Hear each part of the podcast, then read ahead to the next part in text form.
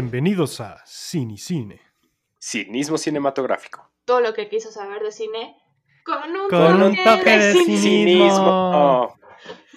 Una vez más estamos aquí reunidos en esta maravillosa mesa redonda virtual para platicar del maravilloso mundo del cine. Bienvenidos una vez más a Cinicine.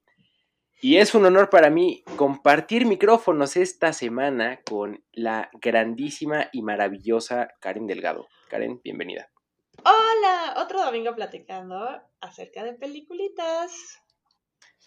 Yes, indeed. Y por supuesto, al maestro de maestros, el señor Gabriel Cañedo. Muchas gracias, Víctor Malváez. No, pero ya hablando en serio, a ver, ¿por qué, ¿por qué siempre dices compartir micrófonos con como si cada semana compartieras micrófonos con alguien distinto, güey? Oye, O sea, no sé, no o sea, ok. Es, un- es una crítica light porque a mí me encantan tus intros, pero nada más como... Siempre me No, a ver. eso. mira, creo que hay tres puntos por los cuales lo he hecho desde que empezamos a grabar. O sea, esto no, no, no, no tiene tres semanas. Uno, si no, si no te la crees tú, nadie se la cree. Dos, No, no, yo... no, no, no. sí, sí comparto micrófonos con más gente en la semana. Ah, ok. o sea, Ah, ah, no, ok. Nosotros somos así como, como los X, ¿sabes? Así No, como usted- para relajar. ustedes- No, no, no. No, ustedes son la casa grande, por decirlo así. No, no, no, muy mal, ¿eh? Ya me, ya me sentí ofendido. No, no, no. No, la, la realidad es... ¿Cuál es, cuál es el otro programa, Víctor? La, la- la- Sí, la pues tercera ya. razón... Ya si te quieres el promocionar. ¿Y nos promocionas a nosotros en el otro o no? No creo, ¿eh? Ah, por, por supuesto, por supuesto, desde Por antes. supuesto que no. No, la, la- la tercera razón es que es una muletilla. Entonces es como con- donde agarro confianza. Claro. E- Esa es la realidad, pero voy a trabajar en ese intro. No, no, no, no, no, a mí me gusta mucho. Sobre todo si No. tienes casa chica. Entonces, no, pues eh, el señor Raúl, eh, las historias del camaleón con Raúl. Tenemos también eh, Tradeando Ideas con Fer Lazo y con Tefi. Ah, eso no me la sabía, ¿eh? Sí, bueno, er- en realidad fueron, grabamos como cuatro capítulos y luego Fernando desapareció, que Fernando era el que Exacto. estaba organizando todo, entonces... No hay que confiar tanto en Nandito. Sí, sí, Hola, no. Nando. Y Fer nos escucha, Fer es de nuestros 15 escuchas, entonces saludos a Fernando. Pero bueno, regresando y entrando en materia, esta ha sido una semana súper interesante porque han pasado muchas cosas. Primero, llegó septiembre y con septiembre una lista de grandes estrenos en Netflix. Entonces creo que vale la pena que en algún punto comentemos de eso en nuestras Sí, recomendaciones. porque tenemos de aquí a diciembre cosas en Netflix, porque a partir de enero del 21 no vamos a tener nada. Ah, Exactamente. Hay que aprovechar la época de vacas gordas.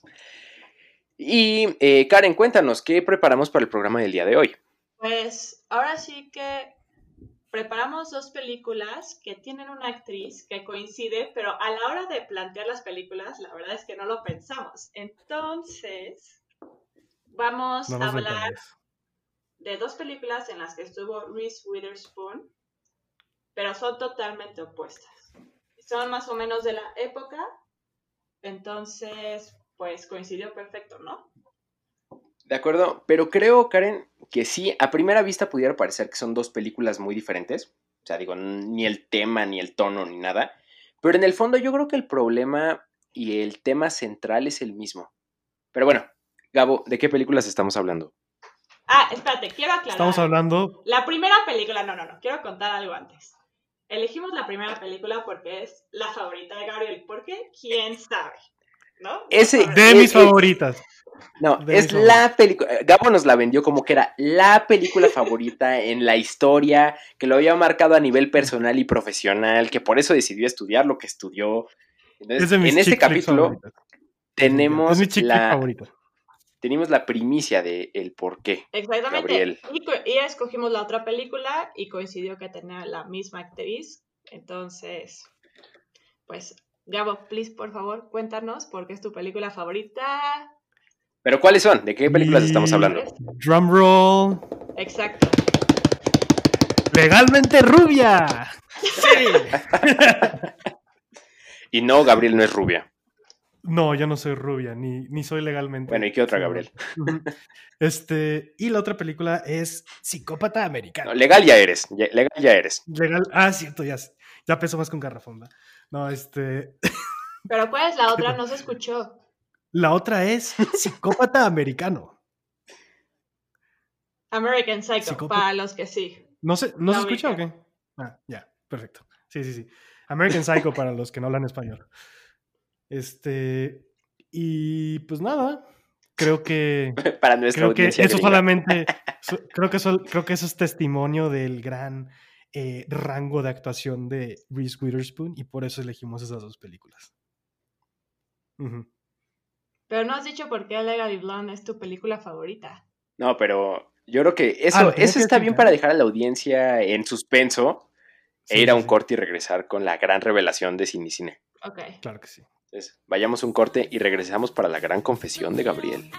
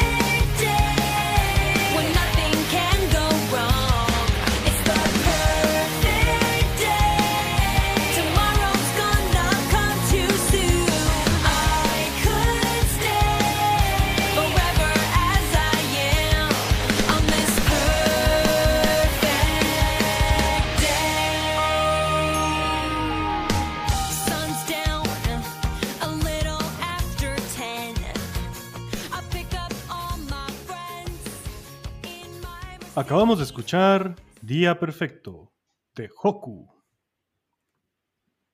Cuéntanos, Gabo, ¿es el tema principal de qué película? El tema principal de la película Legalmente Rubia. Así es. Excelente. Mi chick flip favorita. Bueno. Dentro de mis top 10. No, no, no, no. Así no nos la vendiste. Nos dijiste que era tu película favorita. Hay una gran diferencia. No, yo, sé, yo sé que no podría hacer eso porque hay muchas películas que son de mis favoritas, entonces no podría elegir a una sobre las demás. Pero sí es de mis favoritas, definitivamente. ¿El Woods te inspiró? A ver, ok. Ok. Gracias a El Woods decidí estudiar Derecho. Cuéntanos la historia, Gabriel, por favor. Ok. Entonces, para los que no han visto la película de Legalmente Rubia, es una chica que es toda ahí mismo lo dice en la película, toda blonde, ¿no? Eh, usa muchísimo el, rosa, está metida en, en, sororities, en sororities eh, digamos que tiene toda su vida arreglada, su papá es rico, ella es bella, eh, tiene, estudió fashion, ¿no? Y tiene todo. Tiene un novio perfecto, aparentemente. Tiene un novio, ah, guapísimo, perfecto, alto, exitoso, lo tiene todo. Pero ¿qué es lo que pasa? Exacto. No, pero lo que pasa es, la terminan, pues bueno, la terminan cortando, ¿no? Entonces, la terminan cortando al principio de la película, pero bueno. ¿Pero por qué? Ese es muy importante. ¿Por qué? ¿Por, ah, claro, claro. Porque solo la quieren para cosas divertidas, no la pueden tomar en serio por lo mismo que es blonde. Ajá, exacto, justamente. Entonces lo que dice el, el novio, o el exnovio ahora, es, la verdad es que ya voy a cumplir los tantos años y quiero llegar a ser senador a los 30 y pues para eso tengo que dejar de divertirme, ¿no? Entonces necesito a una chava que sea más seria, ¿no? Entonces necesito ir a estudiar derecho a Harvard y conseguir una novia que esté estudiando derecho en Harvard, que sea una mujer más sobria, ¿no? Entonces, este, lo que a mí en lo personal me gusta de la película es que es un camino del héroe bastante transparente pero no solamente es un camino del héroe bastante transparente, sino que la manera con la que, digamos, con la que Reese Witherspoon, o ¿cómo, cómo se llama la película? El Woods. ah, El Woods. La manera como vence El Woods el malo final o, el reto final es agarrando todo lo que aprendió estudiando derecho, pero no solamente eso, sino que agarró su esencia o lo que lo hacía ella y gracias a ese conocimiento y gracias a ese ser ella pudo vencer esto, ¿no? Entonces, no sé si Vic... Pero es que falta una parte importante. Falta una parte importante. O sea, la corta este William le dice, ¿sabes qué? Eh, Warner, perdóname, no William, Warner. Warner. le dice, ¿sabes qué? quiero una mujer más seria, ya quiero ser senador, toda mi familia han sido senadores, entonces pues lo siento, bye.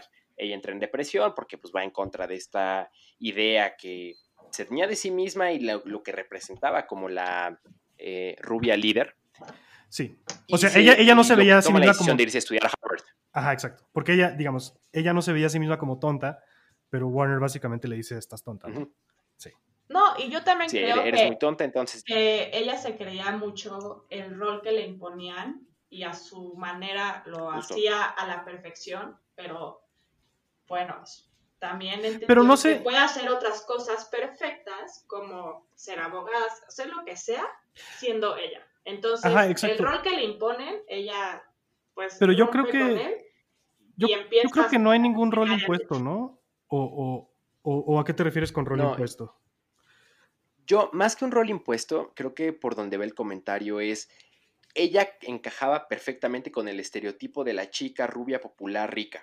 Sí, y ya todo la lo que va en torno a esa superficialidad, muy asociada al estereotipo de la chica rubia, ¿no? Lo que conocemos como blondie. Una chica blondie 100%.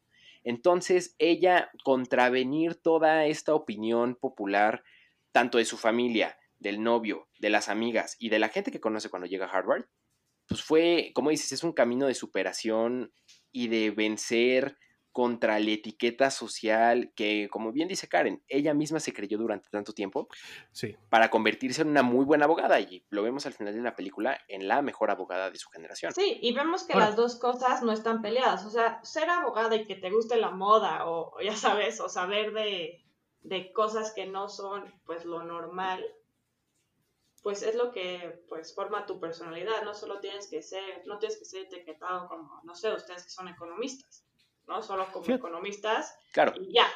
Entonces, yo creo que es, o sea, voy a reflexionando más grande, porque pues obviamente son películas de hace pues 20 años, se puede decir. No, es buenísima, tiene, tiene, sí, esa película tiene casi un poquito más de 20, tiene casi, 20, años. Entonces no es lo mismo cuando 20 años. Sí, fue, fue en 2001. No es lo mismo cuando tú la ves a los 16 a cuando la ves a los 25. ¿No? Entonces, tú a los 16 la ves y está padre, está chistosa, que no sé qué. Ah, sí, que cagado que va a Harvard, sí, es muy buena y todo, pero ahorita que estamos comentando las películas y lo ves, es totalmente diferente. Fíjate que... De acuerdo, porque aparte, creo que hay pocas películas eh, un poco en este en esta categoría de chick flicks que hagan tanto honor o que plasmen en la pantalla grande de forma tan gráfica la frase de no juzgues un libro por su portada. Y va tanto para ella misma consigo como los demás la opinión que tenían de ella, ¿no? El maestro, el novio, el asociado que termina siendo su colega y se termina casando con ella. La mala del cuento. La mala del cuento, justo. Que era una mujer sumamente insegura por el novio, ¿no? El mismo novio que resultó ser un completo petardo. Sí, fíjate que, fíjate que yo, yo creo que es un punto más fino que, que no juzgues a un libro por su portada, o sea, sí, va, sí, sí, sí es eso también. Pero yo creo que es no juzgues a alguien por sus gustos, de cierta manera. Entonces, por ejemplo, uh, yo como veo la película es, tienes esta chica que es Elle Woods, que le gusta la moda, le gusta, o sea, por eso digo que a mí esto de que le, le impusieron no me, no, no me suena o no, me resuena con lo que yo vi en la película, porque se nota que era una persona que le gustaba lo que estaba haciendo, entonces se dedicaba a la moda, eh, tenía, era presidente del sorority, eh, no sé, tenía muchas actividades sociales, y no solamente eso, sino que era buenísima haciendo lo que estaba haciendo, ¿no? Entonces, por ejemplo, te dicen, pues tiene un GPA de 4.0, que tener un GPA de 4.0 es tener 10 de promedio en México, ¿no? Es lo mismo. Entonces, eh, tenía, tenía un promedio de 10 en fashion, eh, también ella misma te lo dice, puede recordar detalles que a todo mundo a todo mundo se le pasa, o sea, como que es como que es una como que es una mujer, bueno, más bien es una mujer muy lista y es una mujer muy capaz, pero sus gustos la han llevado a cosas que los demás pensarían que es algo no serio. Entonces, yo lo que creo, yo lo que creo que es esta película es como no sé, es algo que los economistas como que vemos de una manera más matemática, pero no juzgues a alguien por sus preferencias, de cierta manera, o sea, como que las preferencias de alguien no te dicen mucho de lo que es, sino más bien nada más de dónde ha estado, ¿no? De cierta manera. Entonces, eh, yo me quedo con eso, porque, porque llega, llega, llega un setting totalmente nuevo, digamos, llega, llega, llega de ser esta, esta fashionista y llega a, a, law school, a, a, la carrera de derecho, donde no tiene nada de, de digamos, vemos cómo falla los primeros días, ¿no? Los, los primeros días es una inútil y no sabe absolutamente nada. Pero en chinga le agarra. Sí, pero le agarra en chinga. Pues, no, sí, cuando, cuando va a la fiesta de Halloween y que la engañan y cuando se va y se compra su Mac, la de colores. La única que tiene una Mac. la cosa ya está seria. O sea, de cuando llama por su Mac dices, no, la cosa está seria. Sí, ya, ya. Pero, pero a ver, creo que ese es un punto de inflexión, ¿no? Y creo que esa, en ese momento en el que ella dice, a ver, ya estoy aquí, así sea por demostrarle a novia en un primer momento, pero también por demostrarse a ella que es capaz. Sí. A raíz del comentario que se echa este Warner, ¿no? De, oye, ¿qué estás haciendo aquí? O sea, no puedes estar aspirando a una, a una pasantía en el despacho del profesor. Y ella lo dice muy serio, oye, pero tú y yo entramos a la misma escuela. Exactamente. O sea, hicimos lo mismo para estar aquí. Sí, pero tú no puedes estar pensando en serio. En ese momento ella se la toma de verdad y bueno, termina siendo una gran, gran, gran abogada, la mejor de su generación. Sí, fíjate que la película tiene dos grandes maestros, que es esta chica que le hace las uñas y, el, asociado de Callahan, ¿no? Entonces. Así como se llama. es el hermano este, de, Ella. Eh, él es Emmett, que es Luke Wilson. Sí, Luke Wilson. Luke Wilson. Es, el hermano del, del otro nariz. Y la, sí, sí, sí, En la vida real, pues. Y la, y la, la de las uñas, que es un papelón también es chistosísima, la vimos en, en American Pie. Aquí sale como Paulette ah, y ella es Jennifer Coolidge. También sale en Friends, es súper buena actriz. ¿eh? A mí me encantó su actuación. Pues. ¿En Friends qué papel hace? Me, me quise acordar, pero no. Es la hermana de Rachel, una de las hermanas de Rachel. No, pero Reese Witherspoon es la hermana de Rachel, ¿no? Sí, creo que Reese Witherspoon es la hermana de Rachel. Como querían entender qué cosa por salía en Friends. Y yo he visto todo Friends mil veces y no sale. Sí, no, no, según yo no. No, ah, no eh, Paulette sale en American Sí, es que según yo, Paulette también es la otra hermana, ¿no? No, eh, no, no, no. Te digo en qué capítulo sale. Es un capítulo, es uno muy viejo en el que Phoebe y Mónica este, les llama una amiga que odian y que le dice como, ay, hay que ver, no sé, no sé qué, que la critican y le quieren Tienes toda la razón. Entonces sí, las dos salen también en Friends. Ok, ok, ok. Pero sí, o sea, yo creo que estos, o sea, más bien encontró apoyo donde nunca, nunca pensó que lo iba a encontrar. Se imaginó. Exactamente, porque sus amigas, o sea, sus amigas de la sorority, también un apoyo impresionante, pero es un apoyo como más de, oye, te quiero, y las otras, y Emmet y Paulette es como un apoyo de yo sé que tú puedes. Entonces, yo creo que es un diferente tipo de apoyo. Sí, son distintos apoyos. Fíjate que... Algo reconocer su potencial. Sí. sí. Algo que se me hace bien padre es que cómo usan el vestuario para, para indicar esta idea. Entonces, por ejemplo, la primera vez que llega, la primera vez que llega al, campus, a, Harvard, llega en su carro, en su, en su Alfa Romeo descapotable. con su suéter Y alguien le dice. Sí, Porsche. Era un Porsche, Gabriel. No era un Alfa, no era un Alfa, era un Alfa Romeo, güey, ¿no? No. No, era un Porsche. Es un Porsche, carrera 911. Perdón, perdón, perdón. en su Porsche.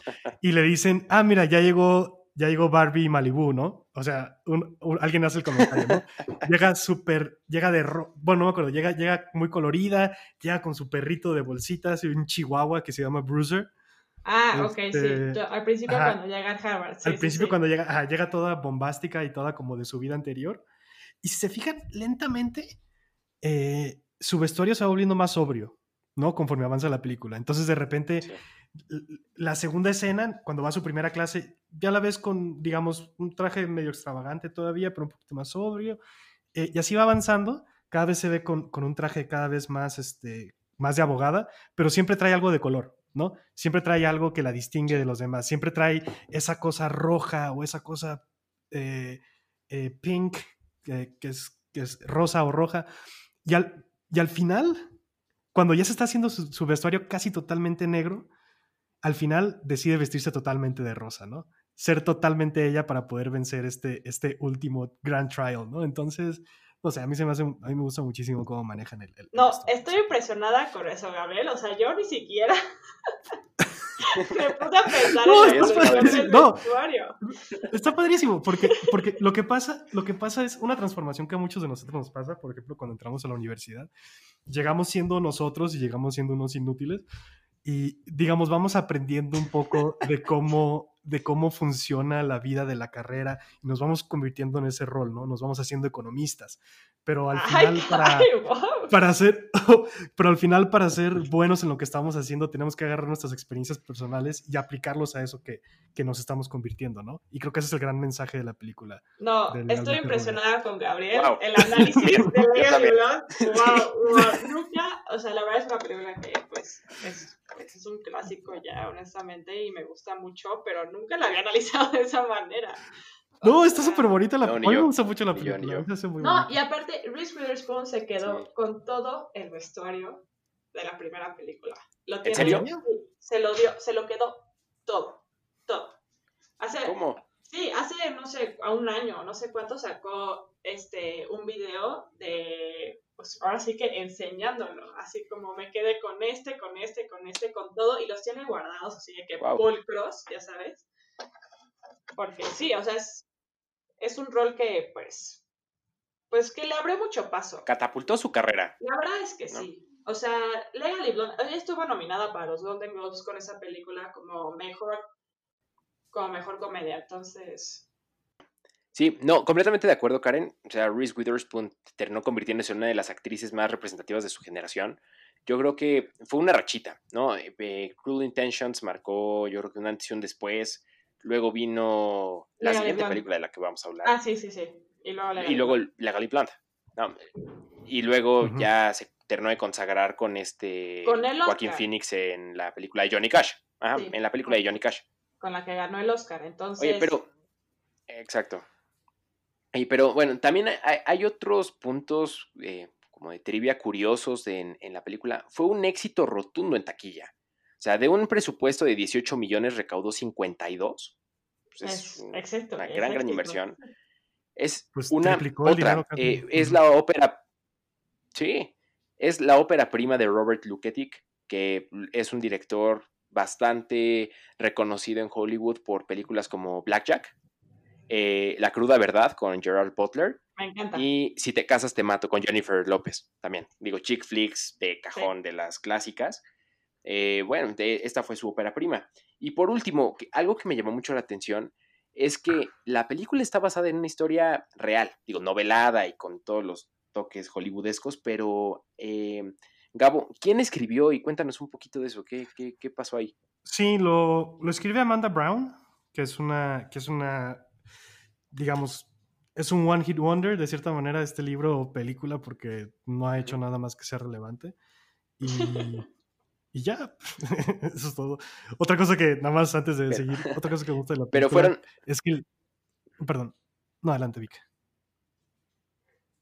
No, nada más para tener con lo de Amanda Brown, ella eh, relató, bueno, llevaba un diario de sus experiencias en la escuela de Derecho de Stanford. O sea, ella estudió moda eh, como minor y luego se fue al college a estudiar eh, Derecho y sufrió por todo lo que pasó El Woods en la película, ¿no? Que la tachaban de inútil, la tachaban de tonta, se tuvo que poner las pilas y terminó siendo una, bueno, terminó saliendo de la facultad. Un profesor eh, ve su, su, diario, bueno, desde ella le comparte su diario, el profesor ve potencial ahí, le dan forma de guion, le dan, forma, le dan forma de libro, se publica la novela, alguien encuentra la novela, hacen la película y hoy por hoy es una obra de teatro en Nueva York y en Piccadilly, en Londres. Órale, Qué chido. Mm. Sí, como el, como el burro que tocó la flauta. Ed Woods, un gran ejemplo a seguir, honestamente. Un gran ejemplo a seguir. Yo sí creo que. No, no, a mí me encanta. Tiene unos actores excelentes la película también. Está muy chida. Pero bueno, entonces. Estoy, estoy, fascinado con la fascinación de Gabriel hacia la película. Yo también. Pocas veces lo he visto tan entusiasmado con una. Con ese y Parasite. Es que todos los, es que aparte todos los elementos como noventeros están en la película, ¿no? Me encanta. O sea, tienes a los perritos y de repente los perros tienen escenas así de que están ladrando y cosas. Pues, está padre, está padre. Está muy noventera, me encanta la película. Está muy, chistoso también. Entonces, yo creo que vamos a un corte para comentar de nuestra segunda peliculita.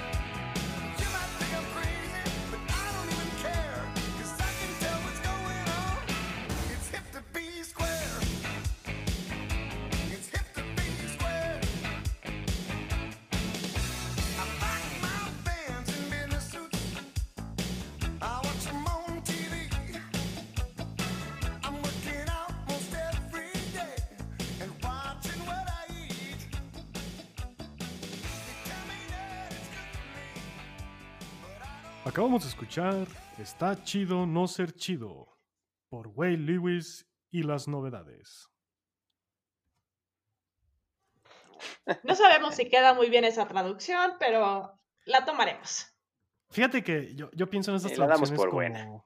como este que es como puzzles, como rompecabezas que tiene que descubrir la audiencia, si ubicas. O sea, si les gustó la Sí. canción, tienen que decir qué chingados quiso decir con esto. Exacto. sí, sí, sí, es como lo veo. Ujú. O poner Shazam, ¿sabes? o poner Shazam en lo que está la canción y se, se quitan También es la otra. Pero bueno, Sí, pero no es chafa, Vika. esta canción es el punto álgido de la película de la que vamos a hablar. Karen, cuéntanos de qué película estamos hablando. Ok, vamos a hablar de American Psycho, protagonizada por Christian Bale, uno de mis favoritos, obviamente. Y pues se trata, yo creo que empieza bastante normal. Ves a alguien que es pues súper egocéntrico, que solo le importa su apariencia por cómo empieza la película y cómo va a su trabajo en IBD en pues en Nueva York, en Wall Street, y donde se hacen los negocios y donde sucede todo.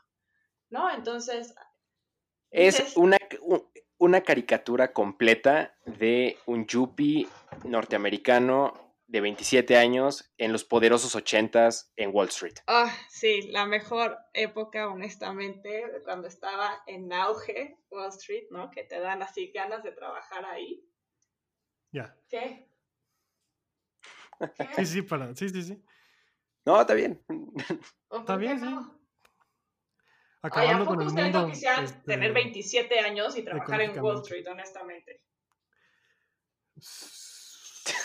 No, no, no, pero es que justo es- estoy de acuerdo parcialmente porque, Ah, porque parte, o sea, la, la película es una crítica enorme justamente a esa generación. Yo sé, Es pero, o sea, una eso no le quita, eso- gigantesca. Eso, no le quita que es, o sea, de los mejores trabajos que puede haber, la neta.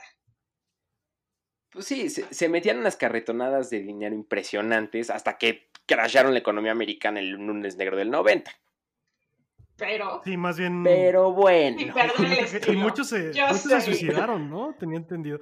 Aparte, mi finanzas. un chorro, sí, sí, sí. No, aparte es, es, es la época en la que estos jóvenes eh, ejecutivos ganaban carretonadas de dinero y todo se iba al show off. Y de hecho es algo que la película retrata muy bien. Es, mírenme cañón. la imagen que doy de hombre exitoso, de hombre que está siempre a la moda, con puros trajes Valentino, con mis tarjetas de presentación impecables.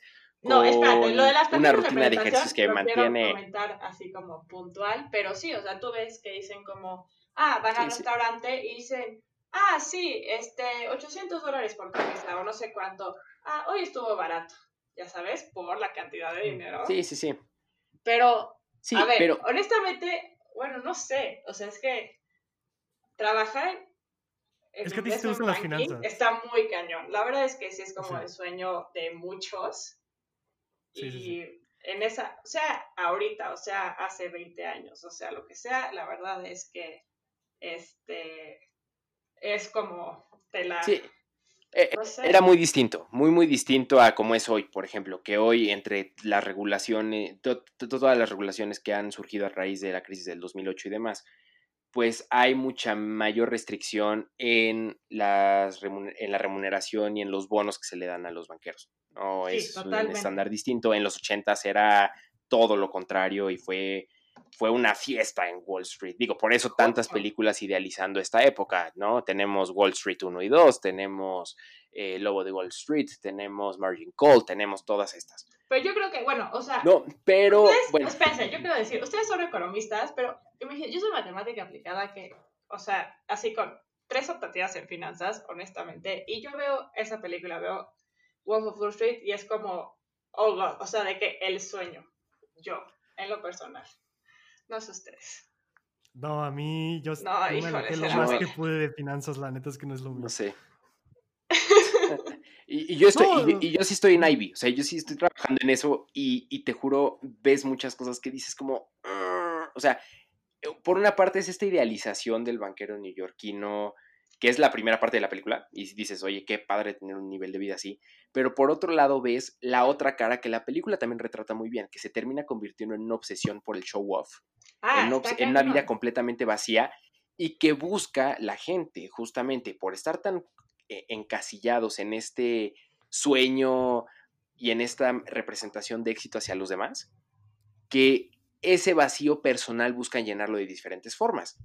Ahí tenemos el auge de las drogas en Nueva York en los noventas, tenemos a Patrick Bateman en esta película buscando u- o desdoblando una segunda personalidad como asesino en serie en Eso las noches saliendo del trabajo. Eh, y yo creo que ese es el, el punto esencial de la película. Porque ve, Karen, o sea, en esa época sí, ser Yuppie era, esta, era Era a lo más a lo que puedes aspirar en tus máximo, 20s y tus supuesto, 30s, claro. Por supuesto. Pero ahora imagínate, eh, hay una escena, justo cuando empieza la película, cuando están en el restaurante platicando, te echan un hint que va a ser, yo creo que clave para tratar de, inter- de interpretar el final. El hint es, ven a varios tipos en, en el restaurante y dicen, oye, es que ese es fulano. No, no, no, ese no es fulano, ese es sutano, no, es que, y empiezan a confundir a todo mundo. Posteriormente, en una escena en la que está Jared Leto con este Patrick Bateman, eh, con Christian Ah, Bale en una sala de juntas, Que, le- que que lo confunde. Otro nombre. Sí, totalmente. Sí, sí, sí que lo confunde. Y al final, cuando tienes al abogado, ajá. Ya nos estamos saltando al final. Entonces, espera. No, no, no, no, no, no, no, no, no es spoiler del final, nada No, más no, es probar un punto que viene desde el principio. Sí, exactamente. O sea, No, no, no, no. Es, es un punto que viene desde el principio, o sea, confunden el nombre entre este Jared Leto y, digo, pero Jared Leto lo llama por otro que lo nombre. vemos en la película. Entonces, tú como espectador te dices, oye, ¿por qué lo llama por otro nombre? O es un mamón, o este, Sí, no quiere sí. hacer menos, o lo que quieras. Sí, ¿no? Entonces te sí que es una rivalidad que existe. Exacto, dices como, bueno, es el business ahí, así se tratan, así lo que sea. Claro.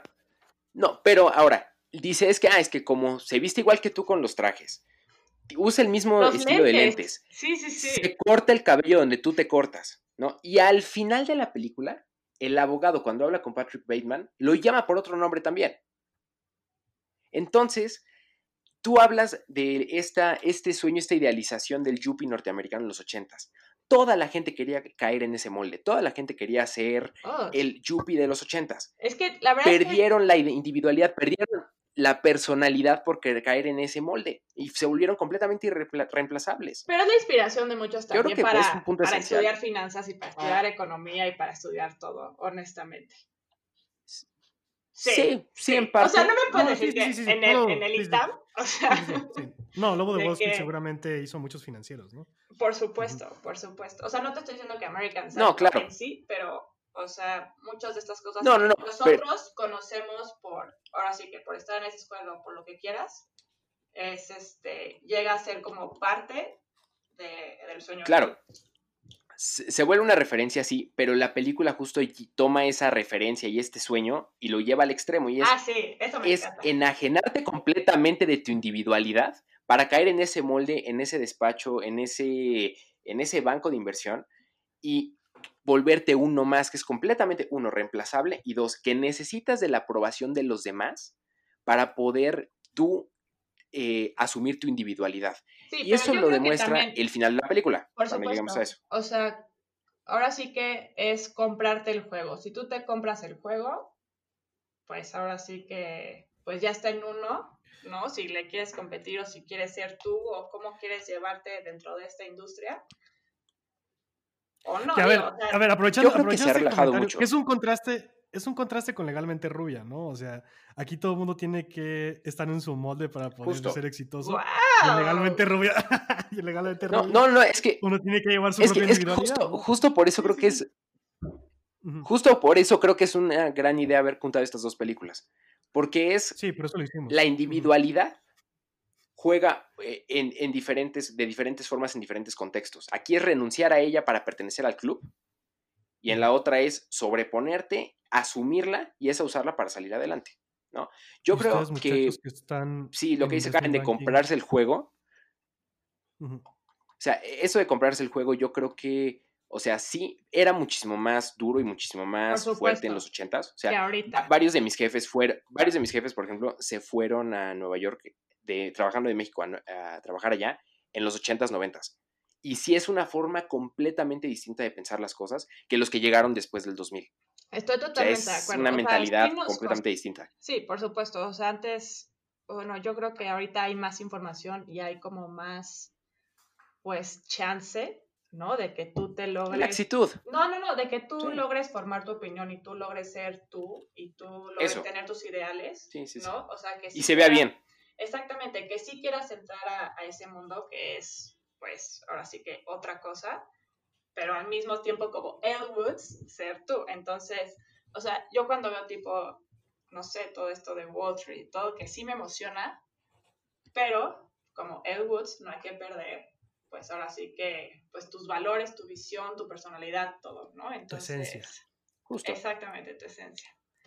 Pero, que yo creo que es la moraleja de las dos, de, la, de las dos películas, porque si no te pasa y te desdoblas y encuentras una salida en drogas, en alcohol, en mujeres, en lo que sea, o volviéndote un asesino serial. Ok, yo quiero comentar acerca de la película. Yo la vi dos veces, o sea, pero no de que seguidas. Yo me quedé igual en el final. Siento que es un final que es demasiado abierto, ¿sabes? No es un final como Inception, ¿no? Que es como, ah, será así, será no. Aquí es como, siento como mucha confusión acerca de todo. ¿Es un sueño? ¿No es un sueño? ¿Si lo hizo? ¿No lo hizo? ¿Cuántos, ¿A cuántos mató? ¿A cuántos no? ¿Cuál es su verdadero nombre? O sea, porque le llaman como por 40 nombres. Entonces, Eso. Entonces, ¿qué? digo, ahorita pensándolo así como en alto, este, le hice por, o sea, por muchos nombres, porque... Son intercambiables. Exacto, sí, justo, o sea, sí, sí, sí, así como dice Gabo, porque todos pueden caer en lo mismo. Claro. O, porque, o, es, o es, es una persona que está representada por muchas personas. No sé. Mm, también. yo sigo, yo sigo la verdad pensando, o sea, esa película la veo y me quedo igual. Sí, sí, es, muy abierto. Em, y yo creo que uno puede entender la película partiendo del final como dos películas distintas. A ver, e, el final únicamente acepta dos teorías. Lo que pasó, ¿de verdad pasó? ¿O fue la imaginación de Patrick? Exacto. ¿No? Si lo que pasó de verdad pasó, porque hay muchas cosas que no cuadran. ¿Por qué eh, de repente los cuerpos que estaban en el armario de la noche a la mañana ya no están. Porque ah. puede andar con una motosierra persiguiendo a una mujer en un hotel y nadie escucha absolutamente nada. Sí, no entiendo, sigo sin entender. Sí. Oye, con una pistola que incluso él se sorprende, puede disparar 40 tiros sin tener que recargar y con un balazo explota una patrulla. ¿No? Oye, la escena que yo creo que más nos da a entender que este cuate vive completamente enajenado de la realidad es cuando va al cajero automático ah, y le pide que le dé un gato. Sí, totalmente. Pero entonces, para tu entonces, como que... Esa escena, esa misma escena. Va, el cajero le dice, oye, dame un gato. Pero entonces, la señora que está ahí, ¿es verdadera? ¿La mató? ¿No la mató? ¿Qué? No, sé. O sea, como que... sí, sí, son esas dos cosas. O sea, toda la película es como algo que puede ser real con algo que no. Entonces, pero justo está por ejemplo, que no, lo hace dudar de como, oye, entonces lo demás sí era verdad. Completamente de acuerdo. Cuando mete el cuerpo en, el, en la cajuela, no sé si te acuerdas de esa escena, que lo ven y él entra en pánico y le dicen, oye, esa es una gran maleta deportiva, ¿dónde la compraste? O sea, viene dejando un hilo de sangre y nadie se dio cuenta, como que hay muchos contrastes y estoy completamente de acuerdo. O sea, siempre por una cosa que te dice sí pasó, hay otras dos que te dicen no pasó. Sí, entonces es como un trick your mind. O sea, yo lo, o sea, sigo sin descifrar como qué onda con la película, honestamente, porque sí se me hace que está demasiado abierta a interpretaciones. No es algo, o sea, no digo, cosas, películas abiertas, como Inception, la que se me da a la mente. Sí, yo lo Eh. que vi de la película me dejó sin palabras. Sí, Seven. o... Sí. Pero es así como un- Ahora, ah, o totalmente pasó o no totalmente pasó, y aquí es como Sí. una combinación, literal, toda la película. De acuerdo. Completamente de acuerdo. Ahora, eh, la, la directora, esta Mary Harron, que digo, se- ella se volvió famosa por eh, ser guionista y directora de I Shot Andy Warhol. Ella y el, el- el escritor de la novela original, este Bret Easton Ellis, se volvieron voceros de la generación X y se volvieron muy populares por incorporar elementos de la cultura popular en sus obras. Entonces, eh, esta mujer, cuando sale la película y le hacen la pregunta, oye, es que de verdad todo esto pasó o no pasó, ella respondió, honestamente, yo no quería con la película dejar un final tan abierto. Si lo he querido, lo hubiera dejado todavía mucho más. Sí, sí, sí. Pero para mí, eh, a partir de la, de la novela, las cosas sí pasaron. O sea, para la directora sí pasó, pero en realidad hay muchos elementos que te dan a entender, oye, es que, que sí, que no, ¿no? Porque, por ejemplo, la escena de la motosierra, tú ves a Patrick dibujándolo, ¿no? Sí, Dibujándolo en, sí, el, sí. En, el, en el libro. Entonces, no sabes si al primero que mata al, al indigente, que no me acuerdo si es el indigente el primero el que mata o no. Pero bueno, la primera muerte es como algo menor, que ve que no tiene consecuencias. ¿Esa pasó y las demás se las imaginó? O no sé, o sea, pues, hay muchas combinaciones ahí.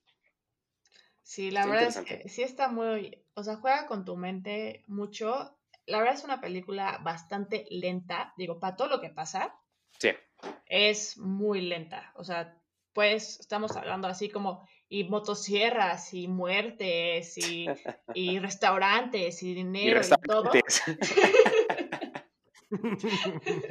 Pues es que Sí, se la viven muchos comiendo. elementos. Se la viven comiendo. Nada dice acción Sí. como un restaurante.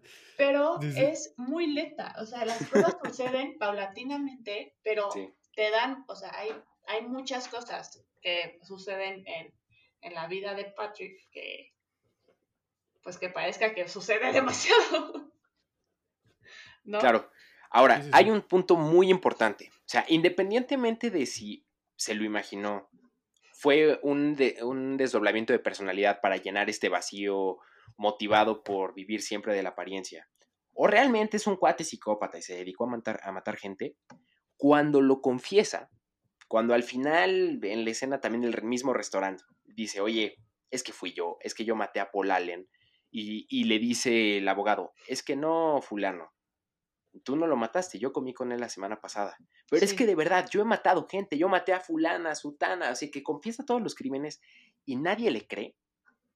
Y él mismo lo dice, es que no hay salida. Y de hecho hay un detalle bien curioso, porque en la, última escena se ve justo, es- él está sentado y en la escena de, en, en la puerta de atrás hay un letrero que dice, esta no es una salida. Y eso, digo, después de echarnos un clavado en videos con teorías conspirativas de la película, dicen que hace referencia a la novela de, Sartre, No Exit, que habla justo de un grupo que está encerrado en un cuarto y ninguno quiere salir porque todos se alimentan, a todos les gusta la percepción que los otros que están en el cuarto tienen de él. Entonces él al quererse salir de esto y decir, a ver, soy un psicópata, mírenme a mí, mírenme a mí, soy distinto a los demás porque yo mato gente, Pero la no. gente no lo quiere reconocer porque ensucia el club, o, o no, No, porque o- tú estás loco, No, no, no. y no puedes salir de peor, ahí, no hay redención. Sí, no, o peor, este, ¿cómo se llama? No puedes ser diferente a los demás, tienes que a fuerzas encajar. en- Pero, en como Exacto, en porque imagina, idea- imagínate, Perdón. imagínate que, que sí lo ha hecho, imagínate que sí lo hizo. Ok, eh, nada más dos segundos. Imagínate que sí lo hizo. El abogado no va a aceptar que lo hizo, porque imagínate que si lo hizo y lo confesó y ni modo, tu cliente se va a la cárcel. ¿Sabes? O sea, ¿cómo quedaría también el abogado dentro de ese juego? Pues ahorita perdería la platicando, reputación. no, ahorita platicando, o sea, por tú, porque si él dice, bueno, yo maté a una persona, va a llegar el de enfrente y dice, ah, sí, pero yo maté tres. Y va a Sí, llegar el otro, ah, sí, no, claro. pero, pero yo cinco. Entonces, es justo, es, es ese jueguito, ¿no? Que Sí. Ah, Sí. empiezas a comprar en el medio, pues quieras o no, y pues no te hace ni más ni menos y no te hace diferente. Entonces, cualquier cosa que en la Sí. película que quieras hacer para, pues, destacar. Y, por Sí. favor, quiero comentar las punto. tarjetas, lo de las tarjetas. Es que eso no lo supero. Shoot. Hay una parte de la película, si no lo han visto o si sí, que cada quien tiene su tarjeta de presentación. Esas cosas ya no se usan, o sea, de entrada. Entonces, por eso No, me no. todavía más risa, porque era como, ah, sí, mira mi nueva tarjeta de presentación, ¿no? Y así, el nombre, la dirección, tu puesto, lo que sea. Y llegaba el otro, este, como, sí, pero yo la hice con color. bold Esta- y Esta tip- tipografía. Exactamente. Entonces era como así, who has it bigger, pero con las tarjetas que te juro yo no podía de la risa porque es algo que es tan irrelevante en el 2020. O sea, nunca, ya nunca, o sea, ¿cuándo vas a dar una tarjeta de presentación ahora? Entonces, yo creo que eso me daba bastante risa. Solo lo quería comentar porque eso me gustó bastante. Sí, no, no, y, y aparte él se traba, o sea, cuando llega alguien con una tarjeta más bonita, él entra como en pánico y se enoja, y de hecho ahí es donde toma la decisión de matarlo, Ah, sí. ¿No? Es justo ahí donde dice, no, este cuate me lo voy a echar. Sí, porque tiene una, una, pre- una tarjeta de presentación un poco mejor que la mía. Una tarjeta de presentación. Es que Sí, insisto, o sea, cómo han cambiado las cosas. muchísimo, muchísimo, muchísimo. Pero Gabo, perdón, ya no te dejamos este, comentar algo que nos No, no te, decir. no, no te apures. También. yes. Cuéntanos, ¿cuál fue tu parte favorita de la ¿Cuál fue película? mi parte? ok, es que todavía no puedo decir cuál es mi parte favorita. Como siento que no la he visto suficientes veces. no, a ver, la neta es que no alcancé. la neta es que no alcancé a verla porque estoy. que tengo que. Estoy aplicando a universidades, entonces tiene que estudiar una cosa. pero- Exactamente, porque quieres encajar otra vez en Quiero este encajar. mundo. Sí, porque, porque hay muchísimos investigadores allá afuera. Entonces. Exacto, entonces tengo uno que más, uno menos. No, pero lo que, lo que quería decir es, es un comentario que hizo Vic que se me hizo muy interesante, que, que dice que él, él decía que él había asesinado a estas personas y alguien más decía, pero pues yo acabo de comer con ellos el fin de semana pasado o acabo de, de verlos en quién sabe dónde. Yo creo que, yo creo que eso es otro comentario acerca de lo reemplazables que son, ¿no? Entonces es como, a ver, yo maté a estas personas, pero pues yo acabo de verlas, ¿no? Yo creo que es otro comentario en todos ellos son intercambiables y, y Sí. son lo mismo, a final de cuentas. Wow, Gabo, no, no puedo contigo. Honestamente, cada vez me sorprendes más. O sea, analizando una, o sea, un comentario con Un comentario. un comentario y le saco, o sea, y lo explicó como si hubiera visto la película completa. es que, Sí, le- sí, le, le sacó el jugo así. No, o sea, ¿sabes es que eso es Me lo que, me, es lo que me enseñan en la maestría, ¿no? ¿No es cierto? Este, Eso es lo que te enseñan en clase de ideas, como De clase de- aprender a ah, sí. comentar con lo que dicen los demás. eso, eso se lo debo, eso se lo debo al ITAM. Muchas gracias. Este, sí, No te hubieran quitado el 40 de calificación en no, esta así, sesión. no, así. nunca.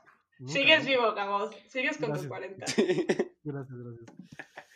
Sí. Oye, Ujú. pero fí- fíjate, ya haciendo un poco de lado la trama, que pues, digo, da para comentar cualquier cantidad de detalles, hubo muchos detalles curiosos en la preproducción y en la postproducción de la película. O sea, Cuéntanos, fue una película tan...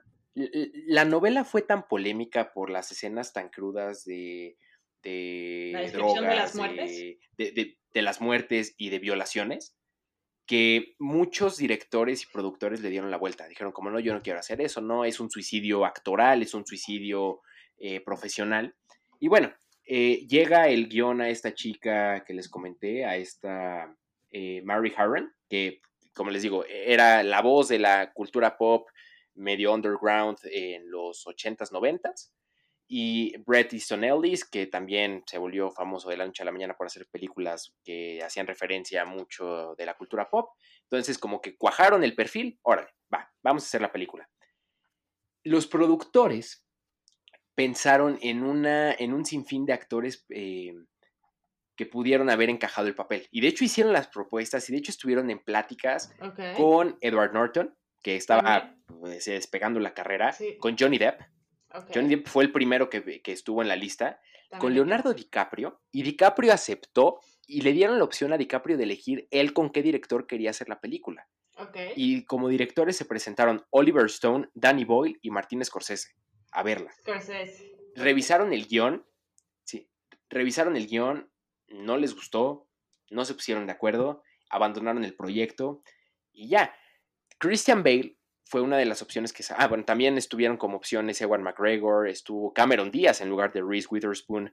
Eh, un montón. O sea, este proyecto pasó o sea, por los que son gente. como cel- o sea, celebrities, así como, pues ahora sí, que top ahorita, ¿no? Sí, sí, justo, justo, justo. O sea, todos ellos la vieron y todos ellos por alguna u otra razón dijeron que no. Pero, este, eh, em, Christian Bale.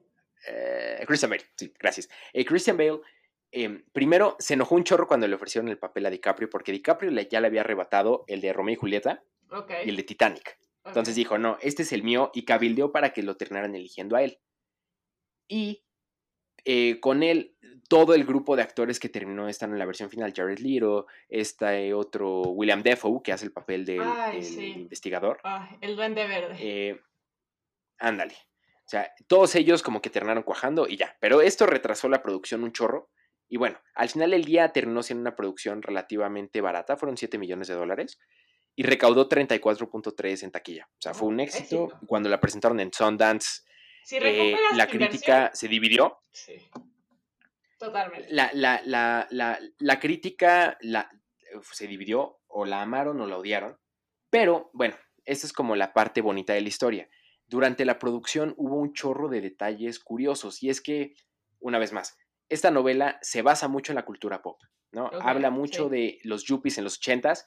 Y el, eh, la novela en la que está basada toca o parte esencial es mencionar eh, las marcas que usaba, los productos que se compraba, y es como un escaparate de toda esta... eh, No, es todo lo que pues, conlleva co- la vida. Consumismo del que era preso. Sí, no, es Exacto. todo lo que, es- es- o sea, no solo es un trabajo, es todo lo que viene relacionado al Sí, trabajo. claro.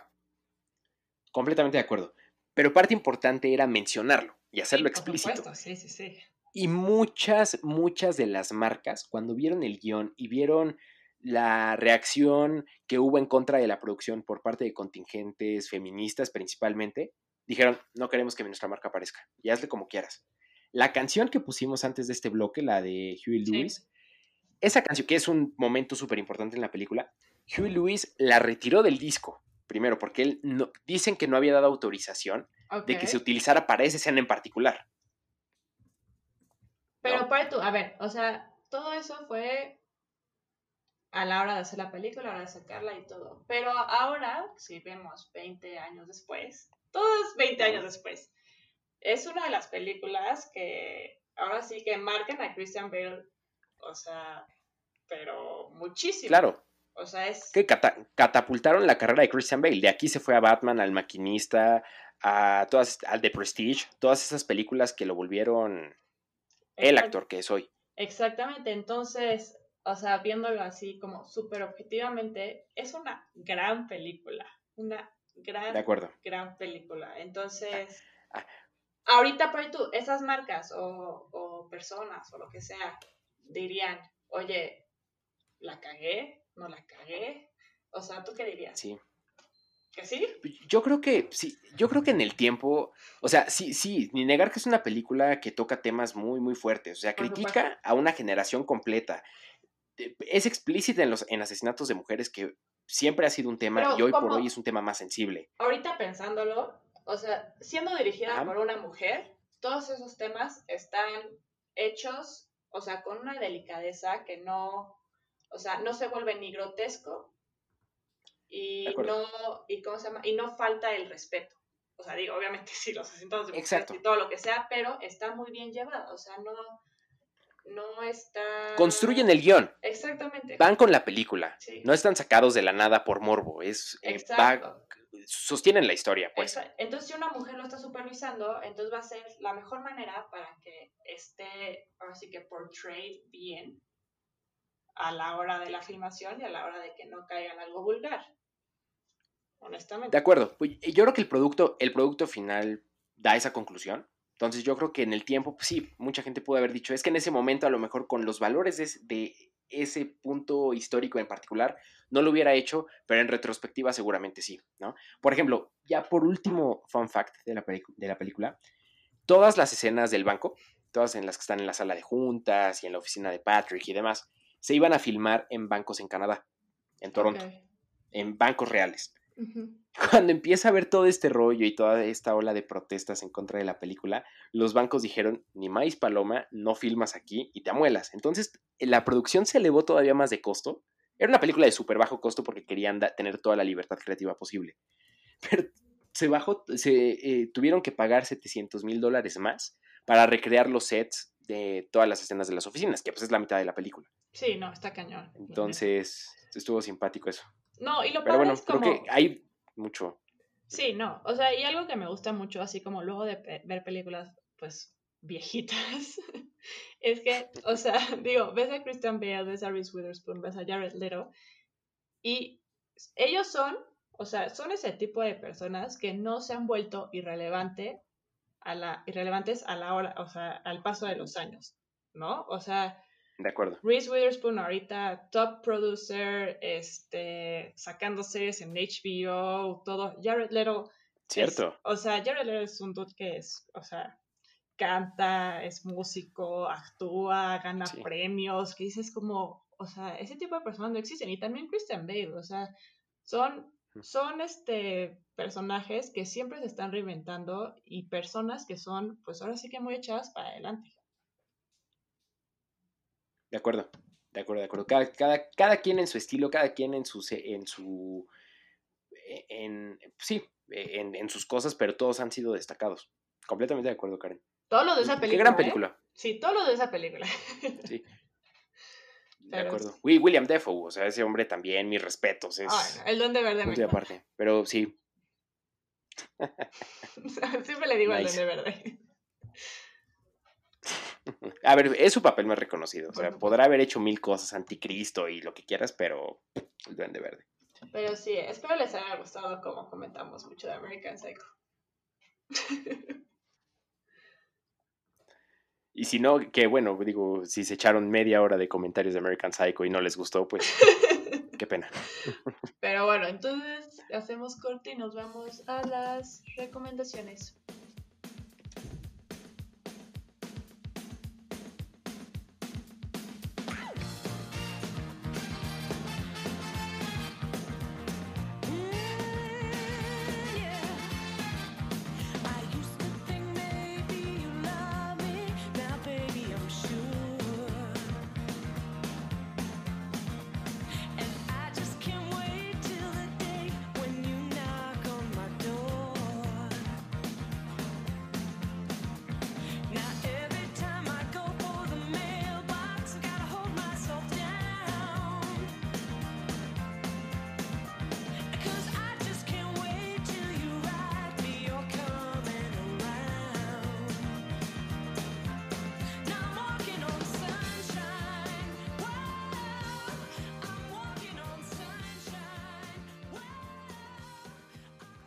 Acabamos de escuchar Caminando en el brillo del sol por Katrina y las olas. Pues bueno, entonces ¿qué? Vamos a las recomendaciones, muchachos. Esta canción también la escuchamos en American Psycho. Sí, así es. Yes. Gran banda sonora de esa película. Gran, gran banda sonora. Me encanta. Bueno, con recomendaciones. Uh, Aquí las recomendaciones hacemos de todo, sea película, sea serie, sea lo que sea. Entonces, este, creo que todos vamos a decir una serie. La mía es Succession de HBO. Eh, tienen como millones de nominaciones para los Emmys, que son en dos semanas, creo. Nice. Y se trata Succession de un conglomerado mediático que pues es de los más importantes en Estados Unidos y cómo pues ahora sí que la lucha del poder entre la familia pues genera todo tipo de situaciones, ¿no? Eh, pues es marcada como una tragicomedia porque el guion es excelente, la verdad. Ah, tienen comentarios muy acertados, muy atinados y muy chistosos, pero a la vez, pues todas estas familias pues pasa por problemas que solo ahora sí que personas billionaires pueden entender, honestamente. Y pues sí, a la familia Roy y sobre, pues, ahora sí que su empresa y ves todos los lujos, ves cómo se desenvuelve cada personaje, pero yo lo que destaco es el guion. El guion es una maravilla, es una joya y creo que en los Emmys va a ganar bastante. ¿En serio? Sí. Bueno, suena como favorita, ¿no? Sí, suena como favorita, honestamente. Nice. Buenísimo. Venga, yo quiero hablar de eh, la película que se estrenó el viernes pasado en Netflix, que es I'm Thinking of Ending Things, o Pienso en el final. Es el nuevo filme de Charlie Kaufman. A Charlie Kaufman lo hemos visto como guionista en Being John Malkovich o Eterno Resplandor de una mente sin recuerdos. De hecho, se llevó el Oscar por esta última película. Y también lo hemos visto como director en la película de stop motion Anomalisa. Pura película bien densa, la verdad. Eh, es, son de esas películas que uno tiene que ver con la mente muy abierta, porque no son historias ni lineales, ni con un final claro, llenas de simbolismo, llenas de alegorías. Son películas pesadas. La verdad, voy a ser enteramente franco, a mí esta película no me gustó hasta que vi un video explicándola y que dices, Oh. ah, claro, pues cómo no. Es una película que se hace muy pesada, muy, muy densa.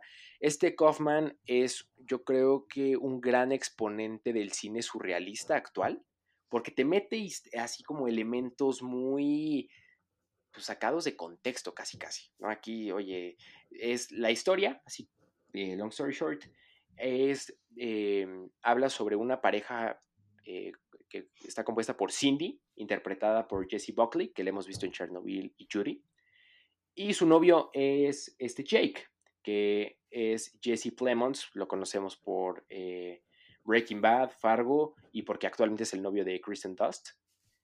Em, e- Se me hace muy extraño. Está, es muy raro este cuate, es muy, muy raro. Tiene una cara como medio de pocos amigos. Pero bueno, van a, ellos hacen un viaje para conocer a los padres de Jake en la granja en la que este creció, ¿no?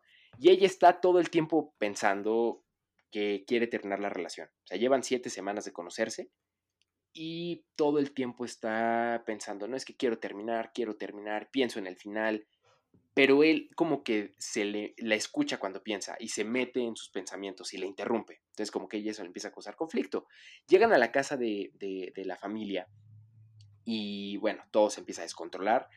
Si uno ve el trailer se puede dar un poco una idea, pero el tiempo desaparece, no sabes qué estás viendo, hay cosas que te dan a entender que lo que está pasando no es algo real, ni siquiera está ocurriendo en la vida terrestre, está en la imaginación de alguien. No sé, una película muy rara, pero que realmente vale la pena verla. Es una propuesta de un cine muy distinto y la pueden encontrar en Netflix. El, el reparto es interesante. Los papás de él es Tony Collette, que la hemos visto en. Little Miss Sunshine y Hereditary, y David Thewlis, que es el profesor Lupin en Harry Potter. Obvio, hay que decir nada más, Lupin. Pero yo quiero, yo quiero comentar algo de Jesse Plemons, porque digo, Ujú. ya todos vimos Breaking Bad y él tiene un papel importante en Breaking Bad. Pero yo creo que es de los actores que, o sea, si tú te metes a ver las películas que ha hecho, o sea, Irishman, este, Vice, que, o sea, es alguien que, pues ahora sí que no pinta mucho, pero a la vez sí, ¿sabes? O sea, Un montón. un, un montón. O sea, bueno, Fargo, obviamente, donde fue, donde conoció a Kirsten Dust. Pero yo quiero recalcar que sale Ujú. en, hasta ahorita que vi, no lo había anotado, en Like Mike. Es una película del 2002 en la que Bow Wow este, consigue los tenis de Michael Jordan y logra jugar en la NBA.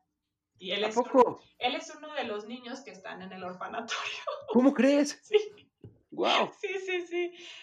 Amo Like Mike, la neta. Es una gran película, gran, gran película. Eh, marcó, bueno, cuando había Blockbuster una vez, este, mi hermano y yo la rentamos Ujú. Y mi mamá así de que pagaba los días extra porque la veíamos diario, o sea, nos quedamos como 10 días No, la bueno. película porque nos encantaba. Pero sí, Qué solo cool. quería decir eso. Qué chistoso, no, no, no, no lo reconocí hasta ahorita que lo dijiste. Salía con una gorra, ¿no? Salía con una gorra como Pues era- negra en la Sí, cabeza. que era como, como una como boinita. Ándale, Sí, sí, sí. qué chistoso. Qué chistoso. Pero bueno, Ahora- Gabo, La recomendación de Gabo, que ahora sí nos sorprende otra vez. otra vez. que no deja de ser su género, supongo. Es que veía mucho la película de Legally Blonde de chiquito, entonces llevo mi influencia a todas partes. No, no es cierto. Este, a ver, últimamente como que, y también en parte como, como parte del espíritu de Legalmente Rubia, supongo, eh, he estado viendo como cine tradicionalmente para mujeres, ¿no? O bueno, cines y series y todo eso. Entonces, este, esta vez voy a recomendar una serie que se llama Toradora. No Dora Dora, no Dora la exploradora. no, empieza con T-O-R-A-D-O-R-A, ¿no? Es este, es un, es como el equivalente de un rom-com, de un romantic comedy, pero japonés. Este, ¿Pero es una película o es una serie? No, no, es una serie. Lo pueden encontrar en Netflix. Está bastante interesante. Como que últimamente lo que he estado haciendo es ver este tipo de series, pero veo, veo este tipo de series escrito por hombres y por mujeres para ver cuál es como la diferencia en los arquetipos de, de, de las... ¿Qué es? Cómo, digamos, cómo, cómo cada, cada género, digamos, percibe el romance y qué tipos de arquetipos meten en sus personajes. Parece ser, parece ser que en Japón los arquetipos no difieren mucho entre hombres, o sea, digamos, si, la historia la escribe un hombre o si la historia la escribe una mujer, se usan más o menos los mismos arquetipos. Entonces, eh, lo cual es interesante. Por, ejemplo, ahorita Japón tiene una tasa de reemplazo por debajo de, más bien, tiene una tasa de, de fertilidad por debajo de la tasa de reemplazo. Entonces yo pensé, bueno, chance los arquetipos románticos no empatan entre sí, entonces los hombres están esperando algo de las mujeres y las mujeres están esperando algo distinto y no empatan como, como la manera en la que tienen que vivir, pero tal vez no es eso, ¿no? Porque al parecer sí, eh, ¿qué es? Al parecer los arquetipos sí están empatando y sí esperan más o menos lo, lo mismo el uno del otro, entonces tal vez la respuesta es los arquetipos en sí son infértiles, ¿no? De cierta manera. Pero es chaqueta mental ustedes deberían de ver estas series y, pensar al respecto. la verdad es que, o sea, no soy tanto de ver, pues, ahora sí que series japonesas, anime. o sea, no lo digan como si fuera algo sucio. No, no, no. No, cero. Anime. Cero. O sea, a ver, o sea, cosas. O sea, yo he visto lo mainstream, o sea, Digimon, Pokémon, Yu-Gi-Oh! Este. ¿Cuál otra? Ah, Sakura Card Captors, que es mi favorita always. Fíjate que sí. Y, y ya, o sea, pero eran cosas que pasaban o en Nickelodeon o en Cartoon Network, o sea, que pasaban como todos los filtros y llegaban a México por medio de la tele. Pero hasta ahí. mainstream, digamos. Exactamente, súper, súper mainstream. Pero no, o sea, así que ya un día en Netflix me voy a poner a ver anime, la verdad es que no. Pues está, ¿sabes qué? Está, está, padre porque es, puedes hacer como, ¿qué es? Te permite hacer de cierta manera análisis diferenciales, ¿no? Entonces, si los, si los elementos en el arte japonés, que es, que es distinto y que creció distinto al, al, arte del oeste, si ves elementos similares en el arte japonés y en el, y en el arte, digamos, occidental, entonces, chance esos elementos son más humanos que lo que hay en las diferencias si ubicas, porque se encuentra en el arte de los dos tipos de cultura. Entonces, qué bonito. Es que Gabo hablas hermoso. 100%. Entonces, no sé, como, como que puedes aprender, como que puedes aprender de, de, este tipo de comparaciones. Y es por eso que a mí me gusta, en, gran parte. Entonces, sí. Entonces, esa está en Netflix, ¿no? Está en Netflix, ajá, Toradora. También la otra con la que lo estoy comparando mucho, Dorador es escrito por una mujer, Spice and Wolf es escrito por un hombre, pero eh, no la puedes encontrar en Netflix, tienes que bajar pirata. Perdón, no la bajes pirata. no bajes nada pirata. No. la verdad es que... Tienes que venir a mi casa a verla, no puedes verla. Ven a mi casa. Ven a mi casa, es el único lugar donde la vas a encontrar. Sin tenerla que bajar pirata. O sea, la verdad es que estoy esperando a que suban Sakura otra vez. O sea, porque anunciaron, no, sí, Sakura Card Captors en Netflix, así, pero solo en el Netflix gringo. O sea, yo así como, bueno, ¿y en el de México con qué? Yo también la quiero ver. Pero, pero, seguro si la subieron allá, tarde o temprano la van a subir aquí. Pues yo, yo espero, porque honestamente sí la quiero volver a ver. O sea, sí la, sí la vi completa, pero no al 100. Pues como, pues ahora sí que dependías de lo que, de lo que pasara Cartoon Network en esa época, entonces, pues uno nunca sabe el orden. Claro. No, aparte te acuerdas Card Captor, según yo, o sea, a pesar de que pasó todos los filtros y chance puede decir que es de lo más mainstream, según yo también es de lo más bueno que hay, ¿eh? Porque mucha ¿Sakura? gente como que lo, sí, como que mucha gente lo recuerda con mucho cariño, pues. Yo tengo que confesar algo. La verdad es que a mí me compraron el libro con todas las cartas. Qué envidia, la neta. No, y las, las sigo teniendo, las sigo teniendo. O sea, están guardadas porque sí, sí, o sea, sí, sí la veía a diario. Pero son como de tarot, ¿no? Las cartas. Sí, Es sí, sí. Yo no he visto la serie, pero, pero sí, sí he escuchado puras cosas buenas de ella. Si Sí. quieren ver las cartas, vengan a mi casa.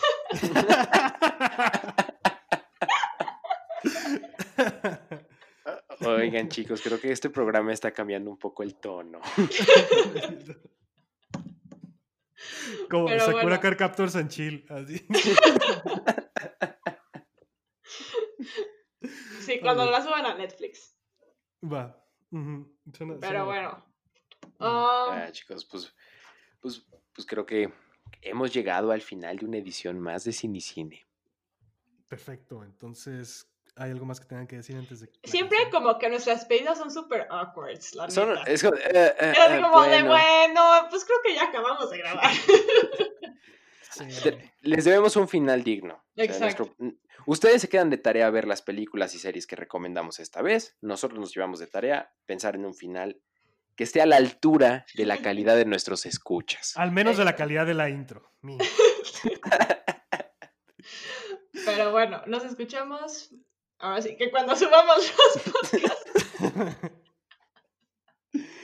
Bueno, pasen una buena semana, mes, año, no se sabe. Es, es- es como. No sé. Pero, bueno, mucho de Brian para el final. Vale. Reitero lo awkward. Bye. Bye. Entonces nos despedimos con Cuarto Solitario de Patrick Vale del musical Oklahoma. The floor creaks, the door squeaks. There's a field mouse a nibbling on her broom. And I sit by myself like a cobweb on a shelf by myself in a lonely